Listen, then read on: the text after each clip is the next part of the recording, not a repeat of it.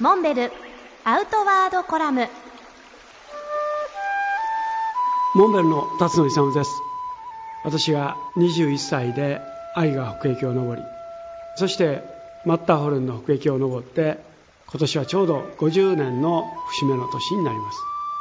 ここ数年毎年モンベルクラブのハイキングツアーでスイスアルプスは訪れていますが今年はとりわけ意義深い訪問になりました。前半のハイキングツアーを無事に済ましそして後半50年前一緒に愛が北駅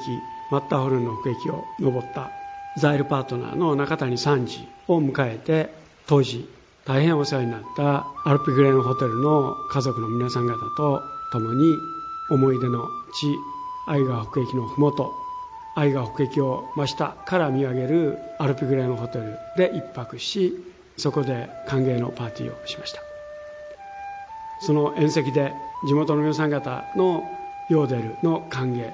そして我々もその返礼にと日本の唱歌ふるさとなどを歌って盛り上がりました。まるで50年の月日が昨日のようによみがえってきて非常に感慨深いパーティーとなりました。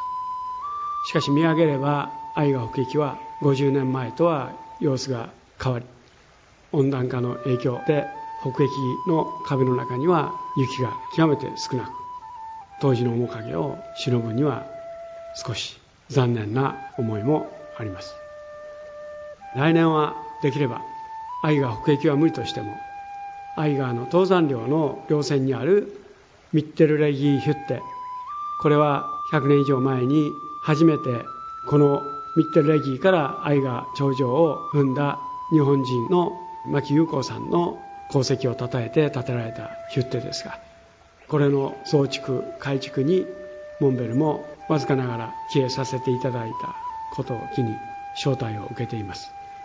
来年はぜひミッテルレギー小屋まで足を伸ばしてみたいと考えています。